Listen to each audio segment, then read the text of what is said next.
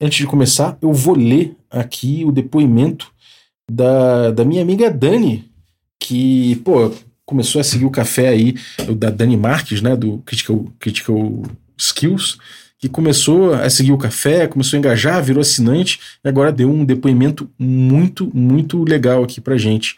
Então, vou ler aqui. Olá, amigos do Regra da Casa. Meu nome é Daniele Marques, sou apoiador do Café com Dungeon há alguns meses e venho contar como esse encontro aleatório impactou minha experiência com o RPG. Eu jogava quando conheci o Regra pelo Twitter e vi uns posts maneiros e discussões sobre o OSR que me chamaram a atenção, mas até então esse era um universo desconhecido para mim. Um belo sábado, entrei de curiosa na live, no, no Live a Louça e conheci o Balbi que de cara já deu umas dicas muito boas sobre mestragem. Inclusive, essa foi a primeira vez que vi o direito de jogar uma sessão merda defendido. Gostei muito e comecei a aparecer nas lives e nos jogos, a ouvir as palavras do OSR e as discussões sobre game design no RPG, além de acompanhar um pouco o processo fantástico do Bergotten. Pirei, né? Esse combo me abriu novos horizontes e teve um impacto enorme na minha autodescoberta dentro do RPG. Cheguei noob de tudo e aprendi tanta coisa Além disso, quero pontuar que encontrei nessa comunidade um espaço seguro e acolhedor. Fiz amizades, firmeza, diferente de, de, alguns, de algumas que tentei participar anteriormente. Quando ingressei, ingressei na iniciativa Critical Skills, que faz ciência com RPG, o Balbo foi a primeira pessoa da comunidade a nos apoiar e isso significou muito para mim. Tive o prazer de participar de um episódio do Café com Dungeon e de uma campanha de Call of Cthulhu com, a galera, com essa galera maravilhosa. Espero que a nossa amizade ainda renda muito RPG, muita discussão, muitos bons frutos. Quero registrar meus parabéns ao Café com Dungeon, ao Balbi, que promove reflexões excelentes, ao Tito, que manda benzão na edição, e também aos convidados. Não ouvi todos os episódios, os mil, mas o Café foi meu podcast mais ouvido em 2021 por uma boa razão. Desejo vida longa e próspera ao Café e que venham mais mil episódios. Só tenho a agradecer somou muito para mim. Pô, Dani, muito obrigado. Valeu demais aí pelo teu depoimento. E se você quiser mandar também um depoimento pra gente, chega aí. Eu deixei o meu, meu usuário no Telegram, que é o rbalb, né? Você me acha lá no Telegram, pode mandar uma mensagem por áudio, por texto por lá. Você pode mandar também pro é, regra da casa@gmail.com também que eu vou receber. Pode mandar pelo Twitter, enfim. Pode mandar áudio, pode mandar escrito que eu leio. E eu vou agradecer demais receber, eh, se eu receber aqui o teu depoimento para a gente fazer essa contagem regressiva até o episódio 1000. Quando meu grupo terminou a campanha de dois anos de Rule eu fiquei curioso de ver na internet quem estava aprontando alguma coisa com jogos antigos. Será que era só meu grupo? É claro que não a gente descobriu muita gente produzindo material de jogos antigos, como era a Russocopedia, é, e jogos outros, mais antigos ainda, né? Inclusive D&D original, jogos old school de forma geral, viraram uma coisa ali durante, a, durante os anos 2010, né? Na década de 2010. E muito se resgatou a respeito desses jogos. Eu entrei em contato é, com, com essa produção toda através do Diogo Nogueira, que também produzia muita coisa. Tinha um blog, Pontos de Experiência, cheio de coisas interessantes, cheio de informações interessantes e reflexões e dicas de mestragem, é, inclusive sobre jogos old school. Né? O Diogo Nogueira trabalhava boas práticas de jogo, fundamentos de jogo, coisas que eu pude crescer muito como jogador de RPG quando eu comecei a engajar com aquele conteúdo ali. É, um dos conteúdos que eu, que eu cheguei através dele foi o Quick Primer for Old School Gaming. A gente já fez o destrinchado dele aqui em várias partes, já traduziu ele aqui no, no, no Café com Dungeon, está disponível no site do Caves and Hexes com comentários, ilustrações e tudo mais. E foi uma viagem muito grande poder entrar nesse texto do Quick Primer, que é um texto, um manual, né, para quem está é, começando no estilo de jogo old school, quer entender a melhor forma de aproveitar esses jogos, né?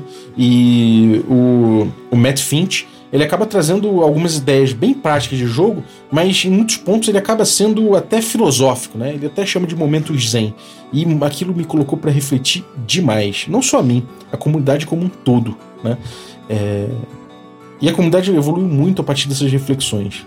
A gente pode ver que quando foi, o tempo foi passando, quando chegou em 2018, até um pouco antes, eu acho, não lembro exatamente, é, lá no, no, Google Plus, onde a comunidade gringa se reunia muito, muito fortemente, a comunidade gringa botou um link para um Google Docs que tinha um, um, texto lá que o pessoal estava comentando, estava trocando ideia a respeito.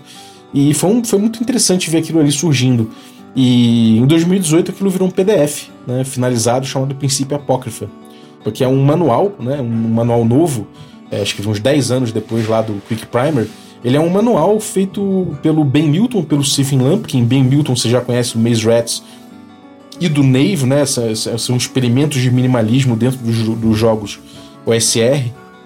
E o Lampkin, que ele tem uma bagagem aí de Apocalypse Worlds, né? De Dungeon Worlds, ele é muito amigo do, do Cobble e do, do Sage Latour, né? Que, que fizeram o Dungeon Worlds, então eles são brother.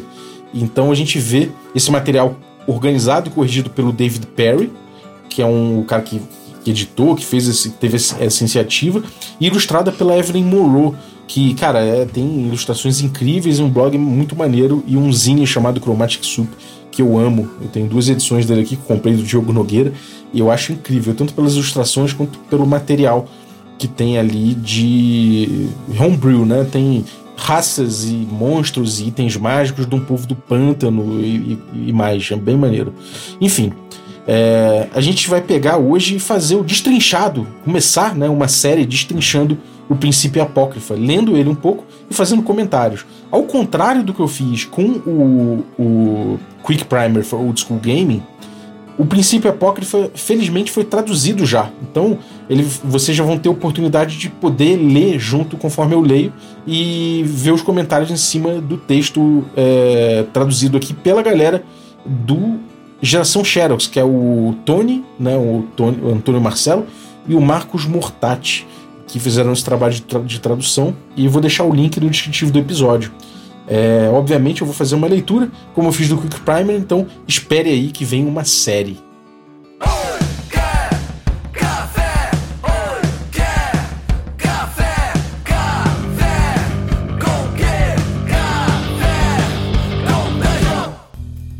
Dia, amigos do Regra da Casa. Estamos aqui para mais um Café com Dungeon, na sua manhã com muito RPG. Meu nome é Rafael Balbi e tô aqui dando uma olhada na tradução do Princípio Apócrifa e bebendo meu café, lembrando de quando, de quando eu comecei a engajar com, com pensamentos sobre os jogos do Sul e de, de ver que tinha um mundo inteiro à minha frente para descobrir. É, ainda tenho essa sensação até hoje, isso é uma coisa muito gostosa de, de compartilhar com, com a galera. Então vai ser uma viagem e tanto fazer um destrinchado aqui do nosso, do nosso princípio apócrifo que já estou devendo à comunidade há muito tempo. Mas enfim, se você quiser beber um, um café delicioso para acompanhar a leitura aqui e essa série, pode ir lá em ovelhanegracafés.com.br com o cupom Dungeon Crawl, tudo maiúsculo, que você consegue um desconto para beber. Um café artesanal, pequenos produtores, agricultura familiar, torrefação aqui em São Paulo, pertinho da minha casa. Muito gostoso, gente. Vai lá que fica barato com o cupom. Se você quiser ainda um, um desconto melhor ainda, picpay.me barra café com dungeon e torne-se um assinante. Além disso, você pega cupom para outros produtos de editoras, de parceiros e tudo mais. Você também recebe conteúdo extra e, e, e recebe e, e, participa de sorteios dos nossos parceiros. Então, picpay.me barra café com dungeon, assine e faça parte de uma comunidade muito legal de Telegram com gente que adora trocar ideia de old school e de outros tipos de jogo. Então vamos lá, vamos começar aqui a leitura do Princípio Apócrifa. Só para de início eles já colocam aqui é, quem, quem participa aqui dessa, desse rolê, né, que é o Ben Milton, que eles colocam como um Mzinho de símbolo para você saber quando é o Ben Milton, quando é o texto do Ben Milton. O Stephen Lumpkin, que tem um Lzinho, né? O Stephen Lumpkin, para quem não sabe, ele foi GM de um West Marches é, que rodou no, no, no, Você pega no YouTube, né? No canal Roleplay.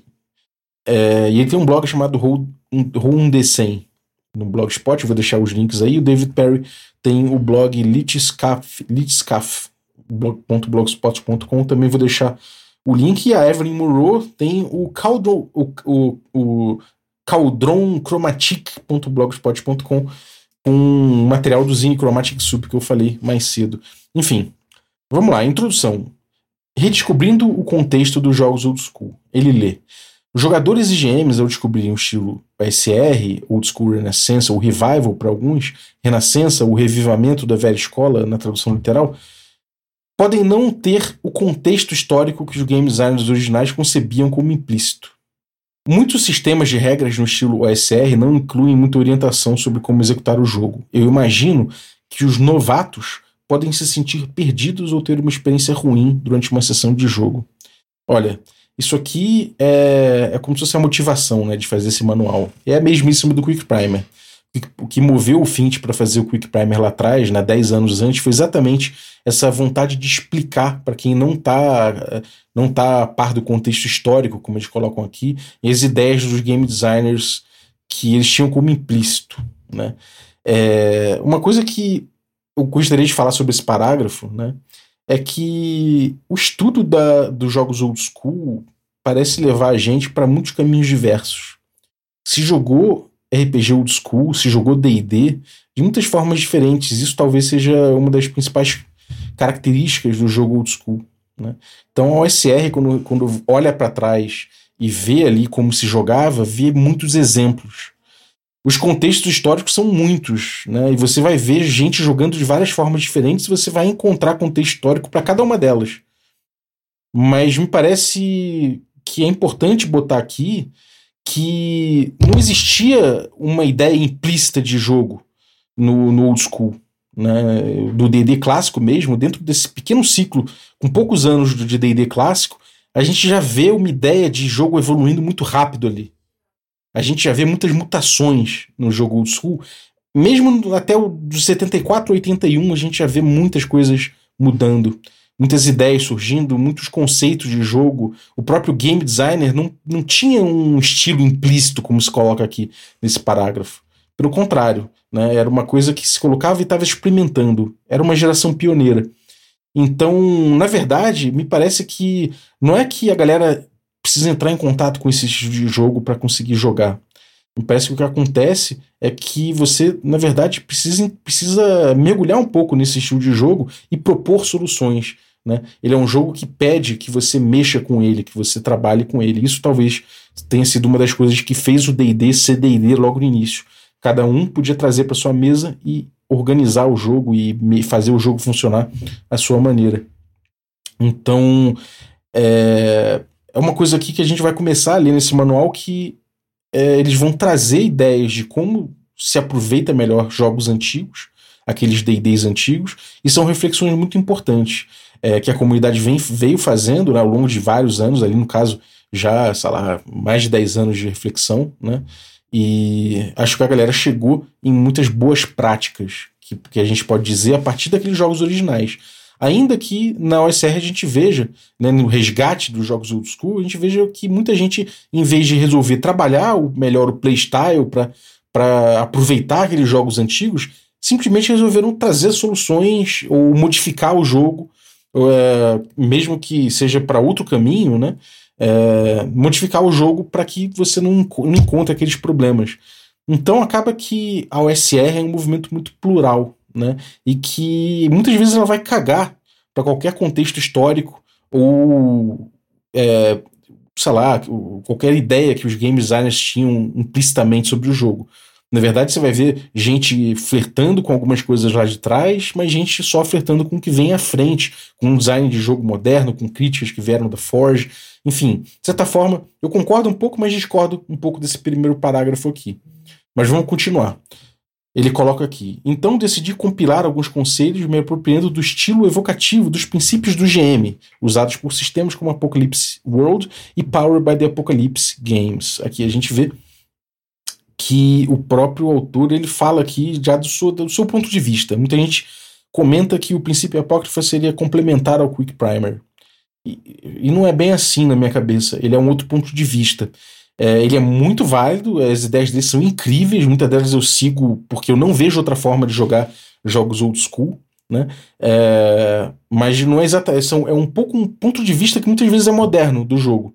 Né? É, em vez de você olhar e somente aqueles jogos ali, que tem insights a respeito de game design e tudo mais, como fez o Apocalypse, o Apocalypse World, né?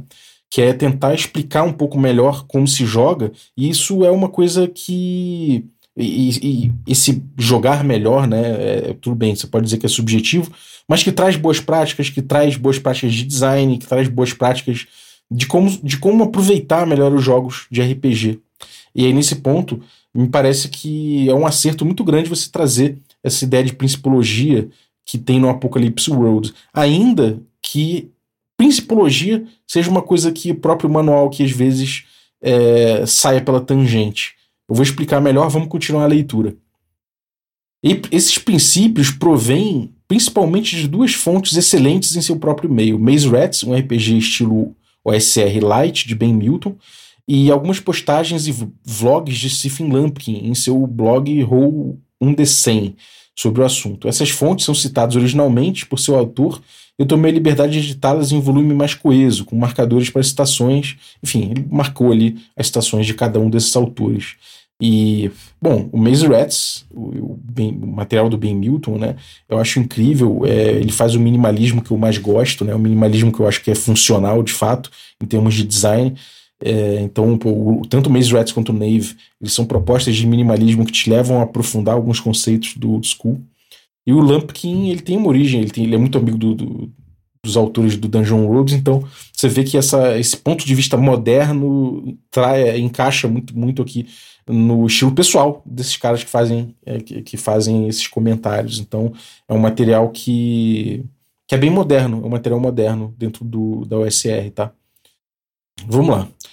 O que é jogo OSR? Uma definição concisa é bem difícil e muito subjetiva. Mas gosto do que o, de, de como o Ben Milton apresenta aqui. Aqui eu já vou fazer uma pausa, tá? Definição concisa é bem difícil muito subjetiva. Olha, eu concordo. E concordo que seria quase impossível você trazer principologia para cá, como foi colocado lá atrás, tá? É, isso aqui já começa a, a, dar uma sambada no texto em relação a isso. Porque ao mesmo tempo que se fala em principologia, é muito difícil você buscar uma definição que busque o que, é essencial no estilo de jogo old school, né? no estilo de jogo, nem old school, no SR, como eles colocam. Né? E, bom, é subjetiva? É, obviamente é subjetivo, né? É uma questão de você, de como você percebe a coisa. Mas não em relação ao playstyle, né? E quando você fala em game design, em playstyle e tudo mais, você ou você abandona o que, que é o, o jogo old school e propõe coisas novas, né? Ou você pega os jogos antigos e tenta entender, né, a partir de uma principologia e tentando entender o que, são boas práticas e como melhor aproveitar os jogos do jeito, que, do, do jeito que eles estavam. As duas formas de encarar são incríveis e muitas vezes se misturam. Né? Mas a gente vai ver aqui que a abordagem do Milton, que ele, que ele coloca aqui, muitas vezes traz um pouco de principologia, porque ele diz: numa campanha, quanto mais acrescentamos os seguintes pontos, mais OSR ela é. E aí ele elenca algumas coisas. Então, isso me parece que é, olha, não é essencial, né? Mas são coisas que que fazem o jogo ser OSR, né? E nesse ponto fica um pouco, ele samba um pouco. Por quê? Porque ele coloca aqui alguns atributos, né, algumas coisas que são intrinsecamente de um resgate de um playstyle. E OSR é uma renascença do old school, não necessariamente em relação ao playstyle. Né? Por alguns motivos. O primeiro é que o playstyle, se você vai resgatar o playstyle, você tem que propor um playstyle. Né? Se você vai resgatar uma forma de jogar, você está resgatando um ponto de vista e propondo, de certa forma, um ponto de vista também, porque é uma releitura. E aí, isso é uma releitura específica.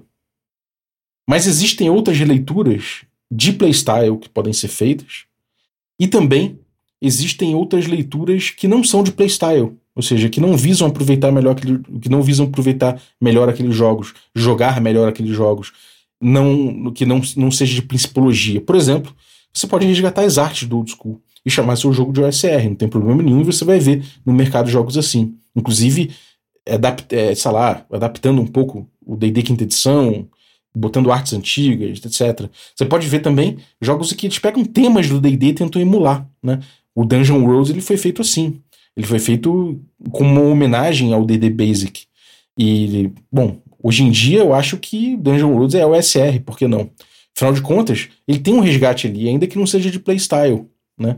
Ele busca elementos, ele busca emular aquela experiência e, de certa forma, é um resgate. Então, por que não faria parte da OSR? O DCC, o principal resgate que ele faz ali é da literatura. E, bom, a gente vai ver aí que ele busca é, influ a influência da literatura daquela época, do, de, que influenciou o DD, e a gente vai ver que nem sempre encaixa com o resgate específico que o Ben Milton está falando aqui.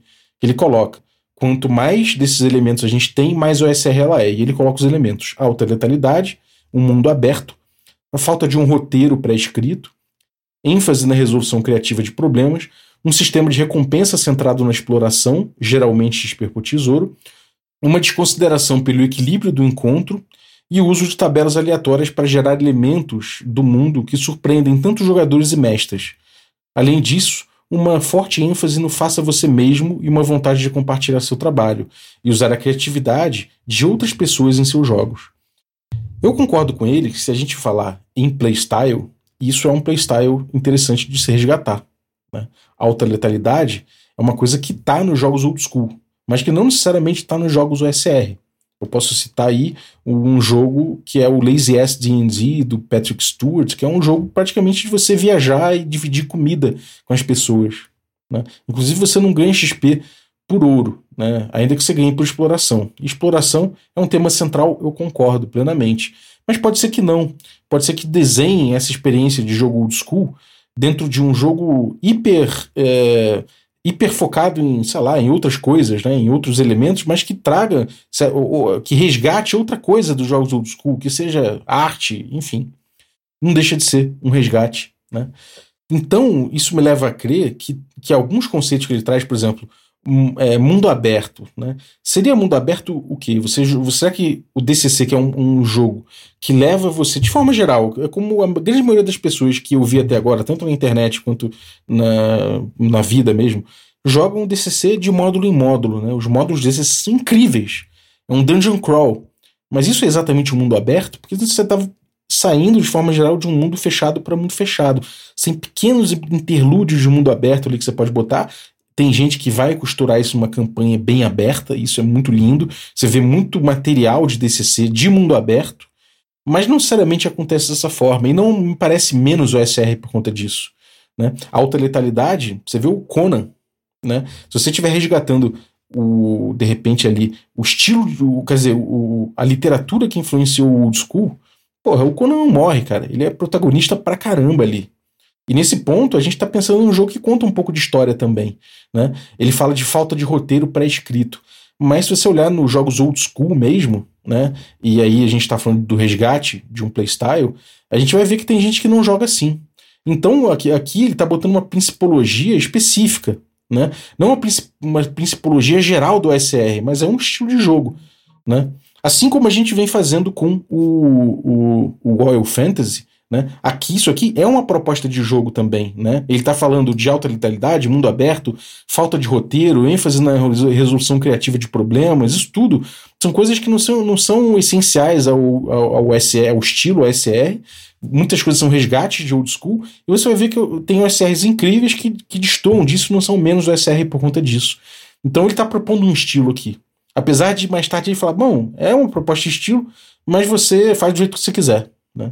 A gente vê aqui que de fato são traços que são comuns. Né? O uso de tabelas aleatórias, de fato. Né? É, world building através disso, né? É, ênfase no faça você mesmo, é natural, né? Inclusive é natural do próprio, do próprio RPG indie, né? Não é uma coisa exclusiva da, da OSR, ainda que exista um motivo, como eu falei com o Diogo aqui, né? No, o Diogo trouxe um pouco isso no, no episódio do Café lá atrás, quando ele fala do, do sistema old school, né, o D&D old school, como um chassi né, de 40 anos de playtest, mas muito aberto a mexidas. Então isso estimula o do-it-yourself no, no, no old school, no, na OSR. Mas não é um traço específico da OSR. Né? Então aqui é, me parece que o que ele traz é um retrato, é um, é um recorte. E são tendências que ele enxergou dentro de um playstyle típico dessa época aí. Mas a gente já vê que muitas dessas coisas já foram retrabalhadas, já foram mexidas. A gente vê jogos que já começam a ter muito, muitas perícias e, e, um pouco menos ali de, de solução criativa de problemas, né? Acaba sendo mais uma questão de uma solução calculada dentro da sua ficha. A gente vê a OSR flanando por, essa, por esse tipo de, de jogo, né? Sem problema nenhum, mudando um pouco a questão de exploração. É, Enfim, ainda que vários, alguns traços aqui eu concordo plenamente que sejam gerais, assim, de forma geral, é uma, são ocorrências gerais. Né? E aí ele continua aqui. Esses elementos estiveram presentes nos primeiros anos do hobby. Inicialmente, eles podem parecer rudes, incômodos ou desatualizados, mas muitos jogadores encontraram o tipo de jogabilidade que emerge desses elementos muito convincente. Eles podem invocar a criatividade, o envolvimento, a admiração e um senso de realização.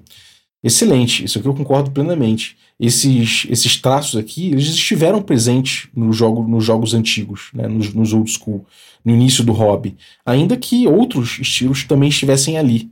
Por exemplo, a ideia de contar uma história.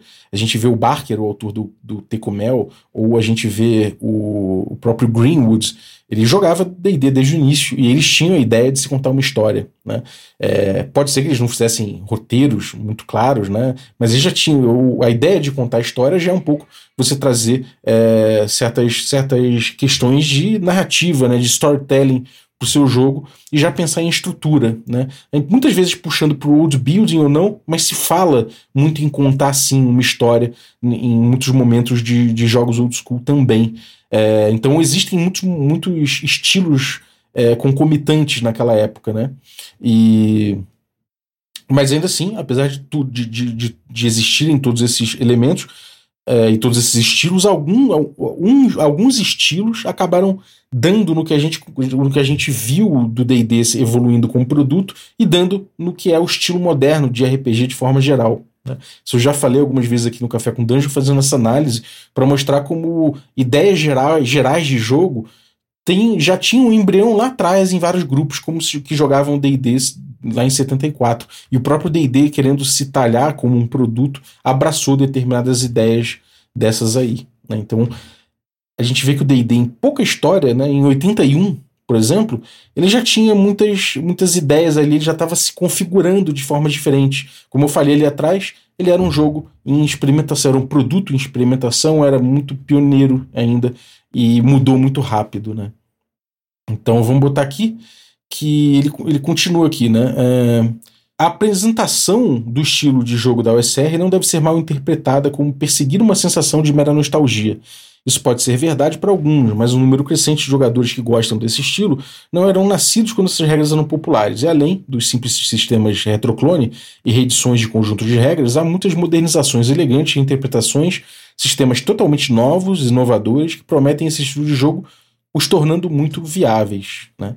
Bom, então aqui tem uma coisa muito interessante que ele fala de nostalgia, e isso é quase um recorte. Nessa época era muito comum você ver na comunidade gente falando, diminuindo de certa forma, às vezes falando com certo desdém, ah, isso é nostalgia, isso, isso, essa tua opinião é movida a nostalgia, ou isso aqui é movido a nostalgia, o estilo inteiro é movido a nostalgia. Né? E eu acho um grande desrespeito falar isso, porque muita gente se encontrou e pôde buscar é, é, é, pode fazer perguntas diferentes que os jogos modernos não fazem, né? E é uma pesquisa muito séria que passa muito pela muito muito ao largo da nostalgia, ainda que possa ter gente que foi movido a nostalgia, né? Você é um argumento que reduz muito é, o que foi, de, o que é de fato essa pesquisa e esse trabalho em cima do old school. Então, eu entendo que ele trouxe essa questão aqui, que era. Você pode limar né, inteiramente esse parágrafo aqui do, do manifesto, né, do, do, do manual, mas eu entendo né, que ele é um produto da época, inclusive em que muito se falou dessa questão da nostalgia nos grupos de, de old school. Enfim, usando os princípios. Pode ser útil pensar nesses princípios como regras que você, como um mestre, segue complementando as, é, as regras de jogo escritas. Quando você não tem certeza do que fazer em uma situação incerta, pensa sobre eles. Eles podem ajudar a orientar o jogo para apoiar o estilo de jogo old school. Não, nem é preciso dizer que nem todos se aplicam igualmente ao seu jogo ou uma certa aventura, dependendo do seu estilo, tom, escopo, etc. Eles são escritos em um estilo de, de estilo, aqui está uma redundância na tradução, é, eles são escritos em estilo para serem memoráveis ou use-os como um tempero a mais, e fique à vontade para ignorar ou quebrar aqueles que não funcionam para sua mesa de jogo. Ao abordar um conjunto de regras com um estilo de jogo específico em mente, é provável que aspectos de ambos lutem entre si. Mas não se preocupe com a filosofia de jogo antes de realmente jogá-lo de fato. Todo mestre e grupo de jogadores são tão diferentes que você precisa tentar na prática. Mergulhe É, pergunte aos seus jogadores como eles se sentem sobre a experiência de utilizar e experimentar regras da casa ou mudanças no sistema. Jogar é mais um ato confuso e incerto do que uma, uma peça de arte sólida a ser aperfeiçoada.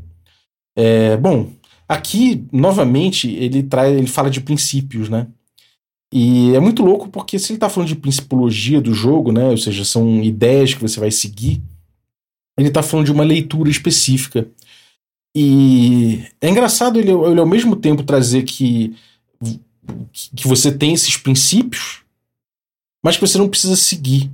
Então é uma proposta que é uma não proposta ao mesmo tempo. Né? Ele quer se trabalhar como ideias, mas ele se coloca como princípio. Né? Ele, ele, se coloca como. Você vai ver, inclusive, que ele, seguindo o que o, o, que o Apocalipse faz, né? ele coloca princípios do GM, ele traz essas ideias que tem muita aplicação na mesa. Né? Inclusive, você vai ver que é, ele, em, muitos pontos, em muitos pontos ele é bem mais prático que, que o Quick Primer. E se ele traz uma principologia, era importante que ele amarrasse isso, né? que ele mostrasse por que, que é interessante você mexer aquilo como um todo. Obviamente que você pode criar o seu próprio estilo dentro do dentro do, da OSR. Você pode mexer em coisas, você pode abandonar certos pedaços de jogo e propor jogos modernos dentro disso que sigam uma filosofia de jogo específica da OSR ou não, né? Uma filosofia da OSR, você obviamente pode recombinar para fazer seus estilos ali. Isso é óbvio. Mas o que é importante é que ele está trabalhando um estilo de jogo e é importante que a gente que a gente entenda o que ele está querendo dizer. Então é importante que ele amarre isso em vez de, em vez de dizer que a gente pode é, usar da forma que a gente quiser. Isso é óbvio. Né? É a mesma coisa que eu falo sobre produção de conteúdo. Eu quero sua opinião, eu quero o que você está produzindo, né? eu quero que, o que você está construindo de ideia a respeito do jogo. E não é, você ficar falando para mim que eu posso fazer o que eu quiser na minha mesa, porque isso é meio óbvio. Né? Eu, eu sei que não vem aqui os arautos do, do, do princípio apócrifo dizer como eu devo jogar. Né? Então. É, enfim, eu acho que é uma coisa um pouco contraditória aqui que, que aparece, né? Ele se coloca como, como boas práticas, ele percebe a melhor forma de, de utilizar aqueles jogos, mas ao mesmo tempo ele fala: ah, você pode não seguir se você, se você não quiser. Pô, beleza, eu não preciso que você me diga isso, eu preciso que você me diga o que, que você encara como, como a melhor proposta para você, né? Como é o melhor, a melhor forma de aproveitar esses jogos, já que você está resgatando um playstyle, já que o seu resgate que você está propondo é um resgate de estilo. Né? Beleza, vamos lá. A OSR e o princípio fundamental. A OSR é uma cena e comunidade, ou muitas subcomunidades sobrepostas, de pessoas que gostam do antigo estilo de jogar. Como qualquer outra comunidade, é composta por todos os tipos de pessoas compartilhando ideias umas com as outras. Inevitavelmente, algumas dessas ideias serão opiniões fortemente defendidas. Algumas pessoas têm vozes mais altas e outras são deliberadamente provocativas. Drama, confusão, conflito e assédio podem e irão acontecer. Como qualquer outra comunidade, cabe a todos os seus membros promover e manter um ambiente saudável para si e para os recém-chegados. Mas quando se trata disso, lembre-se deste princípio fundamental: a mesa é sua. E aí ele explica. Bom, de novo ele vai entrar nesse papo de a mesa é sua, você joga como você quiser, blá blá blá, blá como eu falei. Uh, e de fato, essa é uma cena, uma comunidade de pessoas diversas, com muitas subcomunidades sobrepostas e tal. Isso é importante. E isso traz consigo drama, sim. Mas é importante que as pessoas debatam, cara. Eu tive muita dificuldade de debater ideias de jogo e estilos de jogo, de jogo aqui na comunidade brasileira de old school, né, de OSR. Por quê? Porque eu trouxe as minhas ideias a partir das leituras que eu fiz, eu fui criando um estilo, eu fui propondo alguma coisa. E as pessoas, em vez de entender que o old school permite que as pessoas criem suas próprias propostas, e que é legal você debater em cima dessas propostas, entender o que a pessoa está querendo dizer e debater em cima e ver se aquilo é bom, se não é. As críticas que a pessoa faz a outras propostas, porque afinal de contas, se ele pesquisou, ele entrou em contato com outras ideias, né? É, tem uma, uma resistência muito grande a se debater desse, dessa forma.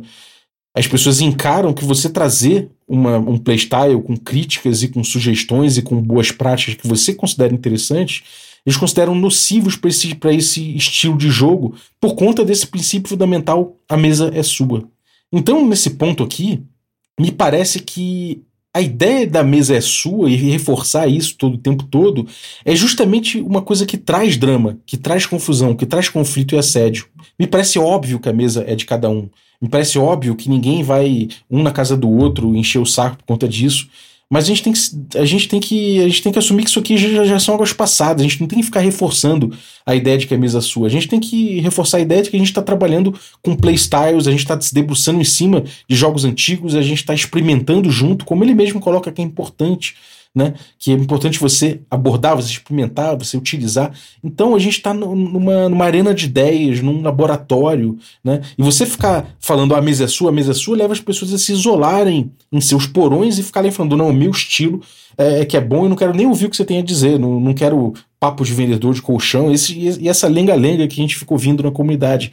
Né? É, a gente sabe que isso aqui é uma coisa interessante de se falar né, num contexto geral. Mas no RPG isso acaba levando muito para um lado que é um lado de não debate. Né? Então a grande maioria dos, dos debates que você vê no, no RPG, quando o sujeito fica sem argumento, ou quando o sujeito pô, você, olha só, tal prática aqui, pra, na minha concepção e, e, na minha crítica, ela leva você a uma coisa complicada, que é isso, isso e aquilo. Quando o sujeito não, não refletiu, não experimentou e nem quer fazer, ele diz, mas a mesa é minha, eu faço do jeito que eu quiser, meu grupo se diverte e acabou.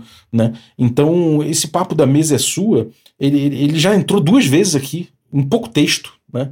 É, sei lá, me parece um pouco redundante até com a realidade. Ninguém vai na sua casa dizer como você tem que jogar. E se o cara está escrevendo um texto para dizer o que ele acha, né, de, de, propondo um, um, resgate de um playstyle, é porque ele sabe, na cabeça dele, como ele acha melhor jogar. Né? Mas ele está dizendo para você que você tem que chegar à sua própria forma, o que é meio óbvio. Né? Enfim, como você e seus amigos jogam, não é ditado magicamente pelas opiniões dos outros. Ninguém pode dizer a você e aos seus jogadores como se divertir. Descubra o que funciona para sua mesa. Eu imagino que se alguém disser que você está fazendo coisas erradas, eles têm boas intenções. Querem ajudá-los a ter o mesmo tipo de experiência que eles consideram como diversão. Mas há gran um grande número de variáveis ocultas entre a experiência deles e a sua. Os princípios são parcialmente destinados a ajudar a esclarecer o que as pessoas querem dizer com SR, jogar e esclarecer o raciocínio por trás de certas regras e métodos. Olha como já é contraditório demais isso aqui, né? é, ele quer dizer para você o raciocínio por trás de certas regras e métodos que ele vai propor. Né? Ele quer mostrar o negócio. Mas ao mesmo tempo, ele diz que, bom, é, sei lá, que é, é, só uma vontade de fazer você jogar, que você tem boas intenções, mas que a sua mesa é, um, é completamente diferente, que não sei o quê. Por que ficar fazendo isso, né? Por que ficar fazendo isso? É, é, é melhor você chegar e, e falar logo que você tá, tá, tá, tá propondo, né? Isso aqui já é, é completamente desnecessário, né? É, enfim, os princípios são parcialmente destinados a ajudar a esclarecer. Né? Você já está numa posição de, de dizer o que, que você pensa, pô. Né? E não tem problema, você tem que ser, cara, você tem que dizer que, cara, não é questão de diversão, né? Não é tipo, se você está propondo isso, né? Você não está falando para a pessoa que, que, ah, você vai se divertir melhor assim, não sei o quê. Você está dizendo porque você acha melhor. Né? Esse papo da diversão acaba sendo um escudo, utilizando como escudo da diversão, que eu já falei muitas vezes aqui. É óbvio que todos estão procurando diversão, né? mas o que você está querendo é fazer uma análise técnica de como o sistema imprime um jogo e de como você pode utilizar melhor esse sistema para imprimir o jogo da melhor forma possível, sem cair em mais práticas. Né? Então isso é uma coisa um pouco mais objetiva do que isso, do que, do que faz parecer esse parágrafo todo. Né? Dito isso, a OSR está repleta de pessoas incrivelmente criativas e uma abundância de conteúdo único e envolvente para inspiração ou uso direto em seus jogos. Se você ainda não faz parte, por favor, seja convidado para entrar na conversa e compartilhar suas próprias ideias. A OSR prospera em novas perspectivas e amplia os limites do que pode ser feito com esses jogos. Em outras palavras, a cena OSR não é um conjunto de regras a seguir, é sempre um crescente appendixene. Né? Eu, eu, de novo, acho um pouco equivocada essa questão, porque no fim das contas o que a gente o que eu vi pelo menos no Brasil experienciei no Brasil e vejo também em certas comunidades gringas é que tem muito é, na verdade não tem muito tanto diálogo assim não. Tem certas vozes que se destacam e viram certas sumidades assim que todo mundo segue todo mundo ouve e tal ninguém questiona muito né? E outras pessoas que ficam num debate muito louco né? Uma coisa muito louca que é improdutivo. Ninguém chega e fala esse é o meu estilo eu amarrei meu estilo assim isso aqui é o que eu estou propondo, vamos debater em cima. Não. É todo mundo debatendo certas coisinhas pequenas, certas minúcias. Ainda assim, há certa, obviamente, há muita coisa interessante surgindo. Né? E, há e há cooperações muito interessantes. A revista NOC, por exemplo, né? a Zine NOC e vários zines são expressões disso. Acho que vale muito a pena, muito mais a pena você focar nessas coisas e colar com quem curte debater um pouco em vez de ficar com uma postura de no meu porão quem manda sou eu, né? É... Enfim, é... ele teve que fazer isso aqui mais de uma vez. Você vê que isso é um retrato da comunidade, né? Mas vamos lá. Seja um árbitro imparcial. Aí ele começa uma nova parte aqui, né? Que é uma parte importante demais aqui dentro do jogo, é, a gente vai, vai, vai, discutir um pouco de imparcialidade, ver o que eles falam e aprofundar um pouco essa questão da, da arbitragem do mestre aqui em cima. É, vai ser legal debater sobre isso, mas merece um episódio inteiro a gente falar sobre imparcialidade. Beleza?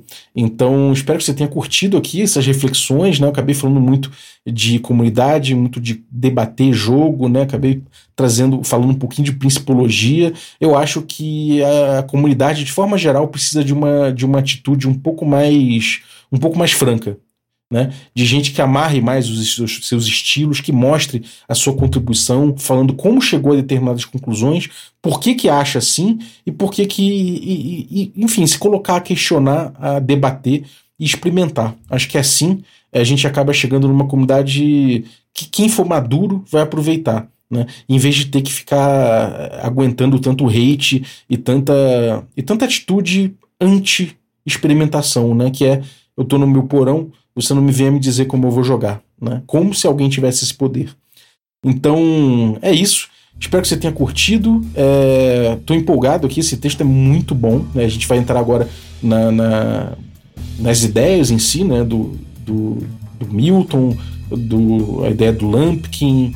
Então vai ser muito legal a gente poder pegar esse material e ver esse recorte aqui do estado das coisas no, na USR em 2018. Né? Então é isso. Fique ligado, daqui a pouco já vai ter mais material. Vou deixar os links no episódio. Não deixe de fazer um download aí do material do, do próprio Geração Xerox, que é o podcast, né?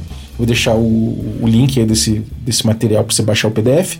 E ouçam também Geração, Geração Xerox, que tem bastante, bastante material aí, bastante entrevista e algumas ideias interessantes compartilhadas aí pelo Tony e pelo Marcos Mortati. Então, é isso. Espero que você tenha curtido. Eu queria agradecer você que ficou ouvindo a gente até agora. Muito obrigado pela tua audiência. E obrigado também você que torna possível é, essa aventura. Muito obrigado aos nossos assinantes, né? Tanto a galera, a galera Café Expresso. Então, dentre eles aí dos Café Expresso, eu vou citar o Pablo Azeredo. Muito obrigado pelo teu apoio, tá? Vou agradecer também os nossos assinantes Café com Creme, e aí dentre eles eu vou citar aí o Daniel Saraiva, muito obrigado pelo teu apoio.